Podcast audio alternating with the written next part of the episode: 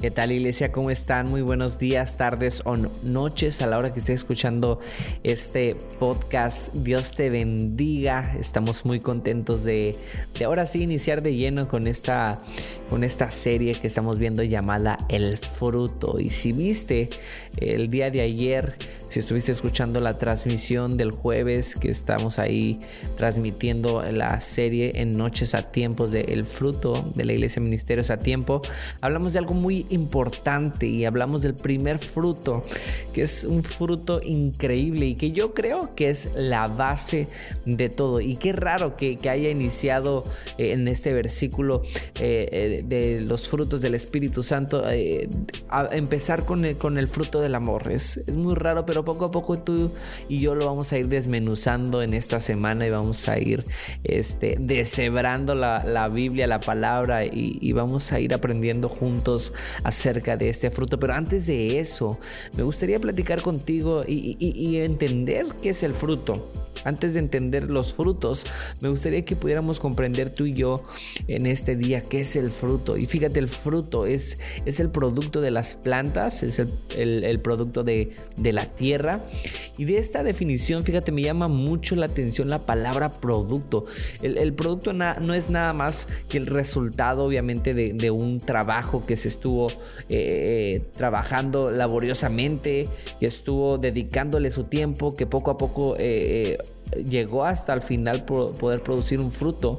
Pero si nosotros también pusiéramos en contexto que es el Espíritu, pues obviamente entendemos que es la tercera persona de la Trinidad. Y si estas dos definiciones las pudiéramos mezclar, o sea, pudiéramos combinarlas, podemos decir que el fruto del Espíritu es el resultado del trabajo que el Espíritu Santo realiza en nosotros. Y fíjate, para que este fruto se manifieste, nosotros debemos ser buena tierra. Los campesinos, la gente que está eh, eh, trabajando y labrando la tierra, debe entender y debe saber que el lugar donde se está eh, plantando tiene que ser una tierra preparada, una tierra buena para que en, el final de sus días pueda dar un fruto. Y esto lo podemos ver en Mateo 13, 8. Y si te metes en la Biblia y buscas este versículo, puedes entender un poco acerca de este trabajo de que la Biblia habla. Y, y a medida que dejamos que la palabra del Señor nos trabaje como la tierra que somos, fíjate, estamos recibiendo la semilla para que el fruto pueda ser materializado en nuestras vidas. Esto estamos hablando de cualquier fruto en general, pero si hablamos de los frutos del Espíritu, estamos dejando que nosotros, eh, en nosotros, perdón, durante esta serie, que el Señor trabaje en nuestra tierra con estos diferentes frutos y estamos preparando para que esa semilla en un futuro pueda ser materializada. Y fíjate, el Espíritu Santo se quiere manifestar y eso tenlo por seguro en su fruto en nuestras vidas, pero debemos procurar ser la tierra buena para, para que se vea ese resultado. Y tú a lo mejor te puedes hacer una pregunta en este y decir, ¿realmente soy esa tierra buena? ¿O cómo yo puedo ser esa tierra buena? Fíjate, hay un versículo que es en Gálatas 5:17 que nos habla claro y nos dice que lo que nuestra carne quiere es todo contra el espíritu todo, todo lo que sea eh, en contra del espíritu es lo que quiere nuestra carne. Y la Biblia nos enseña también en Mateo 26, 41 que dice, velad de orar para que no entréis en tentación. El espíritu a la verdad está dispuesto, pero la carne dice es débil. Y aquí la Biblia y Dios conoce que la carne eh, nos hace ser débiles también. Nuestro espíritu es el que se conecta con el espíritu de Dios. Este es el que recibe las instrucciones que vienen directamente del cielo y cómo nos enseña a nosotros la palabra, que, que la palabra nos enseña que nosotros debemos estar dispuestos a fructificar la verdad.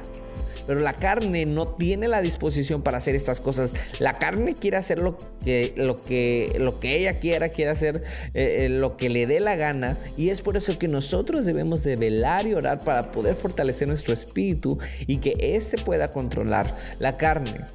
Debemos volvernos llenos del Espíritu. Y fíjate, no permitas que de nosotros, como dice la palabra, broten dos aguas. No puede brotar agua dulce y agua amarga a la vez. Necesita fuerzas elegirse una. ¿Y qué es lo que quieres que brote de ti?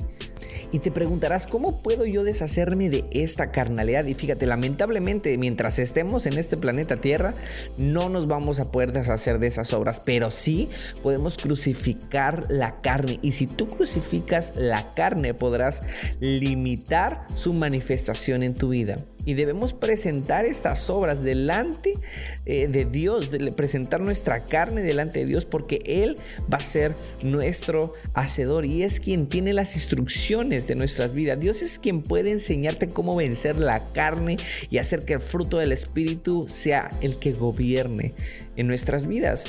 ¿Y por qué debemos de alejarnos de estas obras? Fíjate, Pablo nos decía que que si practicamos, o sea, hacerlo habitualmente, estas cosas, no podremos heredar el reino de los cielos. Si seguimos todavía en la carne, si no vencemos en la carne, si no nos alejamos de esas obras, no vamos a poder heredar el reino de los cielos. Y si esta es tu meta, pues empieza a de una vez a crucificar la carne y decir, sabes que no voy a dejar eh, eh, eh, que estas cosas me impidan de heredar el reino de los cielos y voy a empezar a crucificar mi carne carne.